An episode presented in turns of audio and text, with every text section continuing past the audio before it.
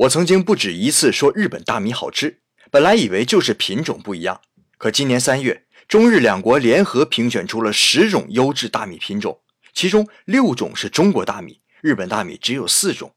这说明我们的品种完全不输于日本大米。可还是有很多人觉得日本大米的口感和味道更好一些。其实这个差距是双方在从农田到餐桌的全程管理水平方面的差距。比如，日本大米就能够做到单品种种植、单品种收割、单品种加工，而且大多以糙米形式专门冷藏储存，现食用现加工，这样才能保证最佳口感。所以啊，仅追求品种优良这不是重点，